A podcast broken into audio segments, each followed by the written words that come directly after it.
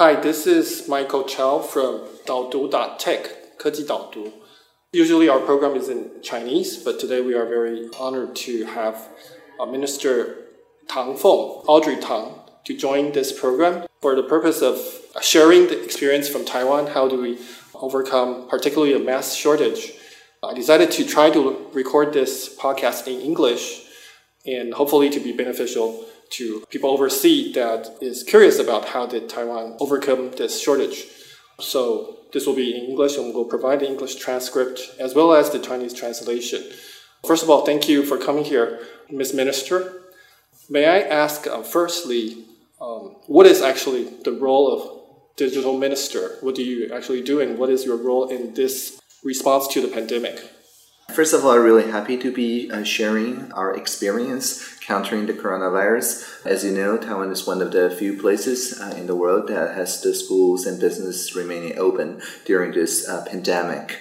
My role as the digital minister is part of the cabinet, working with the premier and the deputy premier to make sure that everybody can get access to digital services, digital transformation, and digital development. Uh, and my job description, I actually wrote it myself, so I'll just briefly read through my job description, which goes like this. When we see the Internet of Things, let's make it an Internet of Beings. When we see virtual reality, let's make it a shared reality. When we see machine learning, let's make it collaborative learning. When we see user experience, let's make it about human experience. And whenever we hear that the singularity is near, let us always remember that plurality is here. That's my job description. So that is a very unconventional job description. I heard that one time you consider yourself a, a poetician instead of a politician. I'm, I'm still a politician and a hacktivist. We people in Taiwan are quite familiar with your background, but probably for our target audience today, they're probably not as uh, mm-hmm. familiar. Could you briefly sure. explain like how did you come to this job? Sure. Back when I was 33, there was a protest outside of the legislation, the legislative yuan, that's called the Sunflower Movement. And the night before the Sunflower Movement, I was there supporting the students there to demonstrate against the CSSTA or the Cross-Strait Service and Trade Agreement that was fast-tracked in the parliament without deliberation. And because of that, a bunch of students just went in and occupied the parliament for 22 days. But the demonstration turned out to be a demo, not just protesting, but rather showing how half a million people on the street and many more online can come to consensus. And they reached four demand, no one less and got accepted by the head of the parliament at the time, and it was a successful Occupy. And my role during Occupy is precisely to use digital technologies to facilitate conversation of more than 20 NGOs to make sure that everybody can debate in a matter of fact manner on how they would be affected by the CSSTA when the MP goes kind of on strike. People took the MP's positions, literally physical positions, and deliberated together. And so right after that, I was invited by the cabinet as a reverse mentor to Jiang Yihua cabinet. Uh, and the Jiang Yihua cabinet, of course, after losing the uh, local election at the end of that year, take a kind of swift shift into the Mao Zhiguo cabinet, which prioritizes open data and collective intelligence and open government as the direction ever since. So I think particularly open data will be important in our later discussion about how we manage this mask shortage. So you were invited, I think, to the cabinet in 2016. Well, I already worked in the cabinet for two years oh, okay. uh, since end of 2014 as a reverse mentor, as a advisor to the then Minister Jaclyn Tsai, and so I work with uh, both cabinets. I think the idea of open data and open government is uh, idea with broad agreement. Nowadays, if you ask anybody in the legislation, whether they're from the DPP or the KMT or the New Power Party or the TMD, everybody would say, yeah, they are for open government that is one of the very few things that they agree on. Yeah. Fast forward a little bit to the pandemic. In early, late January, early February, there was a shortage. There was a panic. Like people are buying masks, and there was a shortage of masks. How were you involved, and what was the duty that you have assigned to, in terms of the whole government response? What part did you play in this?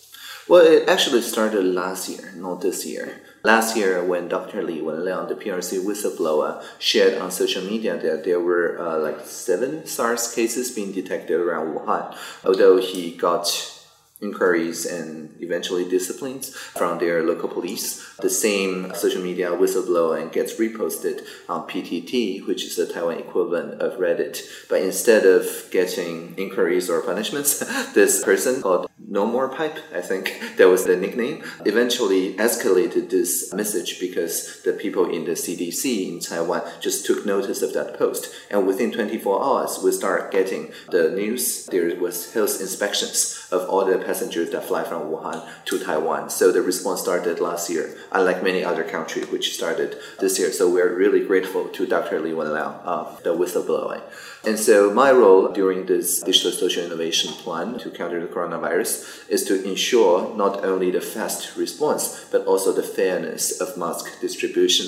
And so precisely as you said, in the very beginning, when convenience stores started selling the masks, there was a limitation of how many masks a person can buy, but there was no way to verify that the same person didn't just hop to the next convenience store. If people know that convenience stores receive their mask supplies by 2 a.m., actually by 3 a.m., there's people riding scooters uh, who buy all the available masks uh, because there's no way for convenience stores to verify it's not the same person across multiple purchases. And so, because of that, I worked with the civil society who have developed at the time a map of convenience stores stock supply. The idea was it's a crowdsourcing attempt developed at the very beginning by Wu Zhangwei, Howard Wu uh, in Tainan. And he runs this platform where everybody can voluntarily report the stock level of the convenience stores and add it to the map. But the problem is, of course, because it relies on people who voluntarily report, uh, there could be a time difference between people reporting and actually the stock gets depleted. So people can still run to there and uh, see that the convenience store is out of stock. Because of that, when we switched to pharmacies and making sure that all the pharmacies are connected to the same system uh, that is run by the National Health Insurance Agency, so that if you take your NHI card to one pharmacy, use the same uh, mapping concept that was developed by Howard at the very beginning, and by asking him and his uh, colleagues, as well as many other developers in the GovZero community, to work with the same open data that's this time not voluntarily reported, but rather published by the National Health Insurance Agency and we publish every three minutes. So to date, there's more than 130 applications, including maps, voice assistants, line chatbots, and so on, that lets everybody see plainly where nearby their uh, living neighborhoods are their pharmacies that provide the masks. I think there are at least two ends working at the same time. One end is like the interactive map that you described, how the masks are distributed. On the other side, on the back end is the government nationalizing the production. And it's the NHI yeah. uh, making sure that the distribution is fair. And of course, the National Post Service is also very important to deliver those uh, manufacturing places and make sure that all the pharmacies receive them in time. And of course, the manufacturing lines have itself been extended, and that was also made a decision very early on. Right. So people, of the audience may not know that in Taiwan there are a lot of pharmacies, there are a lot of convenience stores. Mm-hmm. Um, they are sort of like a distribution yeah, we're a uh, island with 23 million people, a lot of people. But from Taipei to Kaohsiung uh, with high-speed rails, it's just one hour and a half. So it's interesting because the density is so dense. There's more than 12,000 convenience stores participating in mask distribution and uh, about six to 7,000 pharmacies as well. Sounds like at the beginning there, this is the crowdsourcing effort to build up a map to show where the masks are but eventually we had to move to a real name system because we have to ratio the uh, distribution of the mask. Yeah, but the map is still useful, and it's even more useful actually because in addition to maps, there are also people making the kind of overview mask that lets you see whether there's an oversupply or an undersupply in certain regions in Taiwan. There are even people who make something like a stock exchange to predict the demand in a certain place using historical data and so on. And none of this are government procured. All of this are contributed by civic hackers that is to say programmers programming for the public good. I'm interested in knowing like how this this data became available. It's probably not just available in a moment, and like how did like person like Howard was able to make use of the data, and then following that is how this government starting to open more data, I guess, for the like the health insurance What was the uh, yeah, at the beginning, it was relying on voluntary contributions, but as soon as that went online uh, on the GovZero Slack channel, of which there's thousands of people just working for public good every day in their part time, I noticed their exchange very early on. So what happened is that the very next day, I think it was a Monday, there was a uh, meeting in the cabinet with the premier, and I just showed premier Howard's contribution and the map, and the premier Su Zhenchang understood what it's like, like within two seconds. He look at the map and says, "Oh, this is just like you know Google Map navigation. If you see uh, a fast road now colored red, it means that it's congested or it's low on stock, right? And it will suggest you a slightly farther uh, pharmacy, which may take you a little while to get there, but it's green, meaning that it has plenty of mask in stock, which is a perfect analogy, right? So he got it immediately and said, "Okay, now we're switching to pharmacies as a real name rationing distribution." we should still enable people to use this kind of map. And because of this, uh, I immediately went to the GovZero Slack channel the next day and telling Howard and also Kiang, uh, Jiang Mingzong, who was also working on a map. So there were two maps in the very first day of the new mass rationing policy, each acting as a kind of backup service as the other. So that's very interesting because there's a Slack channel and people mm-hmm. are proposing ideas mm-hmm. to channeling through you to the mm-hmm. government. That's right. Yeah. That's right. Yeah. I understand that is probably uh, your role in the government in terms of promoting open data, promoting open government. Mm-hmm. mm-hmm. How is that perceived by the cabinet mm-hmm. or by the mm-hmm. premier? Mm-hmm, mm-hmm. How do they help to facilitate this and to continue to do, the, do this?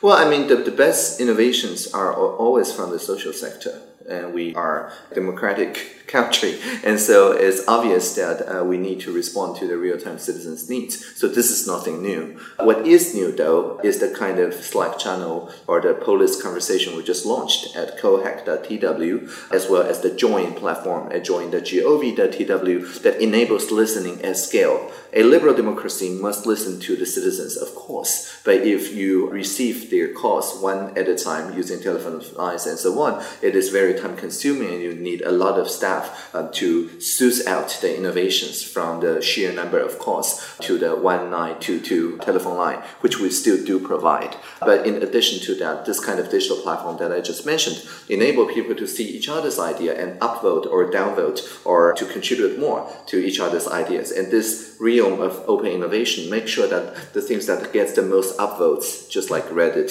and so on, is more uh, worthy of uh, people's attention so that we can concentrate on the, the shared purposes much more easily than if it's one to one telephone calls.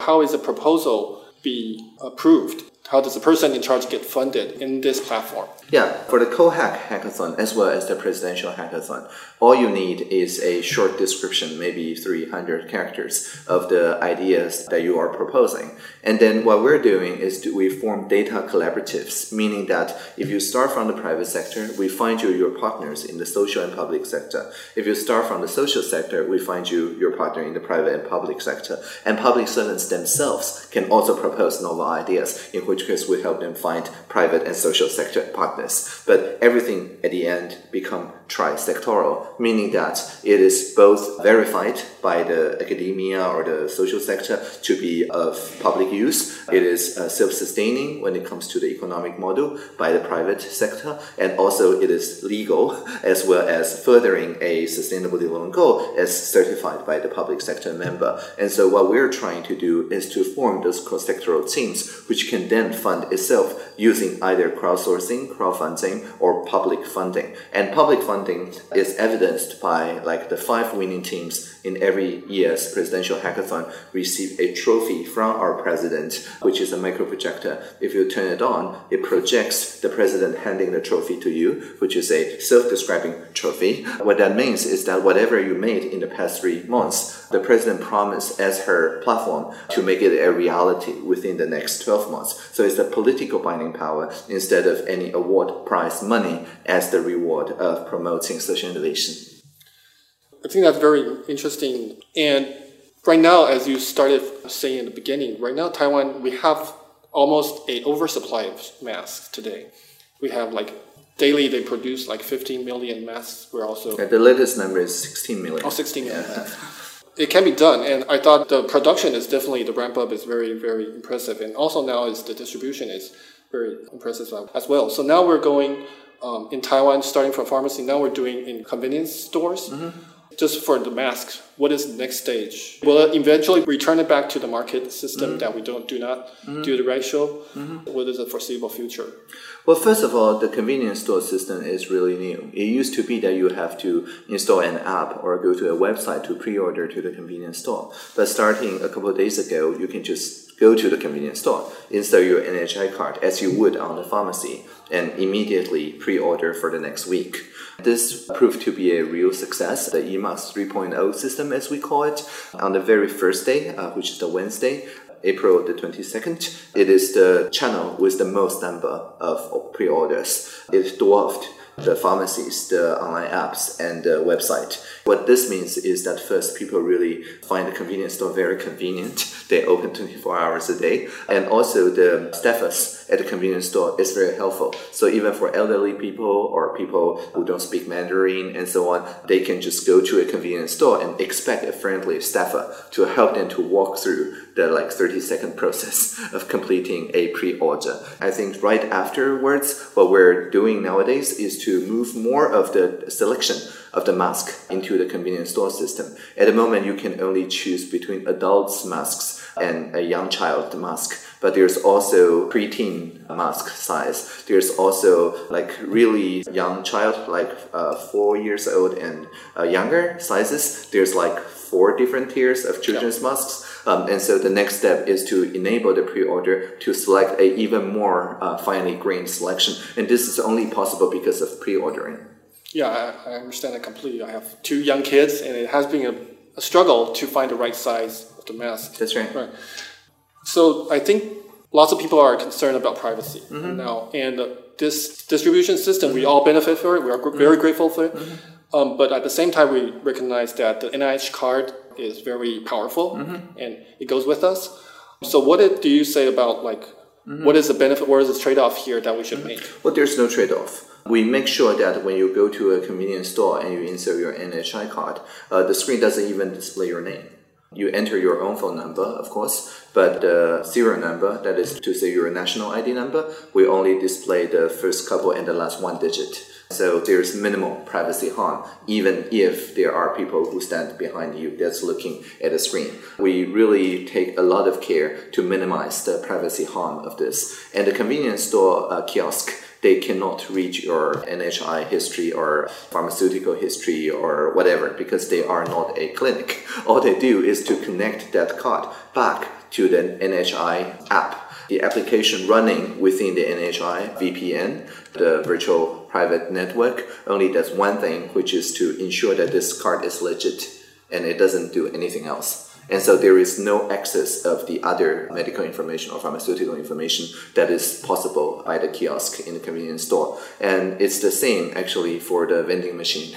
We thank the vending machine team in the Taipei City Smart City office for prototyping this connection because their vending machine also used the same VPN connection back to the NHI and the privacy audits and so on. They did that work. And so by the time that we're connecting the convenience stores, we're reusing the existing VPN connections and APIs that the vending machine team have been worked through. So I am really grateful to the Taipei Smart City office. From a software perspective, how like difficult is it to develop this whole system? Like, and in terms of security, like is it a secure risk that has to be very careful of? Because it sounds, compared to other countries, that seems almost paralyzed in, in that. What is that makes this work so fast and, and develop it so fast? Well, first of all, a almost universal coverage, like 99.99 something of the NHI itself is the most powerful thing because it ensures that if somebody develops symptoms, they can just put on a medical mask, go to a local clinic, and get checked and apply for PCR testing. But in other countries, if there's no universal coverage, there will be people who think, oh, this will incur a financial burden on me or things like that. And they would not then go to the clinic, which increase the possibility of other people getting infected.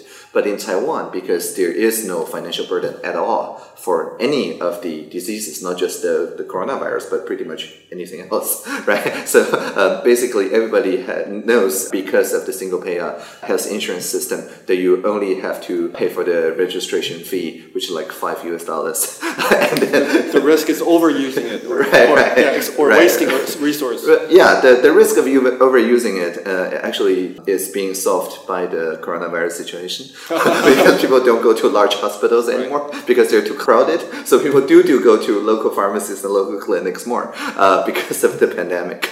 But uh, in any case, uh, social distancing. So what I'm trying to say is that the NHI card itself uh, assures people that they will be treated fairly and uh, fine even if they contract the coronavirus. And so, based on the NHI card and the general availability of the NHI VPN network, that's why we can do the convenience store pre order system, and that's why the vending machines can work. And without the NHI VPN system, that would not be possible.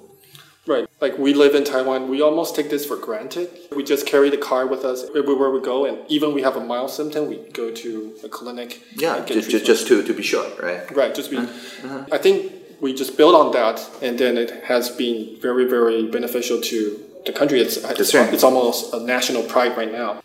I think the question is probably the last few questions is about the open data over mm-hmm, mm-hmm. government initiative. Oh, yeah. How do you think this cross sectoral collaboration? Mm-hmm I guess helps the uh, Taiwan's uh, tech scene. Okay, mm-hmm. the, like the software. Well, definitely, all, all, the 130 applications are like portfolio for, for those creators. I, and I understand where we're, we're almost. I think it's exporting this part of this. Oh yeah, yeah. The uh, Kiang uh, Jiang Mingzong, as I mentioned, the map with a lot of triangles. That the Korean peoples are already using it. And uh, Tokyo uh, dashboard has also a lot of contributors from the Zero community and so on. So at least in our part of the world, in East Asia, uh, this is a shared, almost a shared infrastructure now. And I think so it seems like East Asia has been reacting pretty well. And part of the reason is we are we have so many waves of infection, uh, pandemics from. And also, we don't have to, you know, rebuild a culture of wearing mask. Yeah, we have a societal immunity. That's right. Yeah. That's right. It's like a physical vaccine. Yeah. So again, thank you, Audrey, uh, Minister, for joining this conversation. I, I think we, I particularly want to uh, sort of, on behalf of Taiwan citizens, to appreciate the uh, government's prompt response. Mm-hmm. I don't think many citizens in many countries can say that, mm-hmm. but I think we should say that, and mm-hmm. I see that lots of people in the government are overworking and hopefully we'll be able to take a break soon. Yeah, the pharmacists at least are finally taking the Sunday off, but we really thank them for the service. We do. Yeah. So, and hopefully we can keep this as long as possible. We'll, we'll see. But hopefully our experience in Taiwan is maybe beneficial to some people or some mm-hmm. countries. Yes. If they need help, please mm-hmm. seek out to us. Yeah, please yeah. Uh, connect to Taiwan can help US. All right. Thank you very much. Thank you.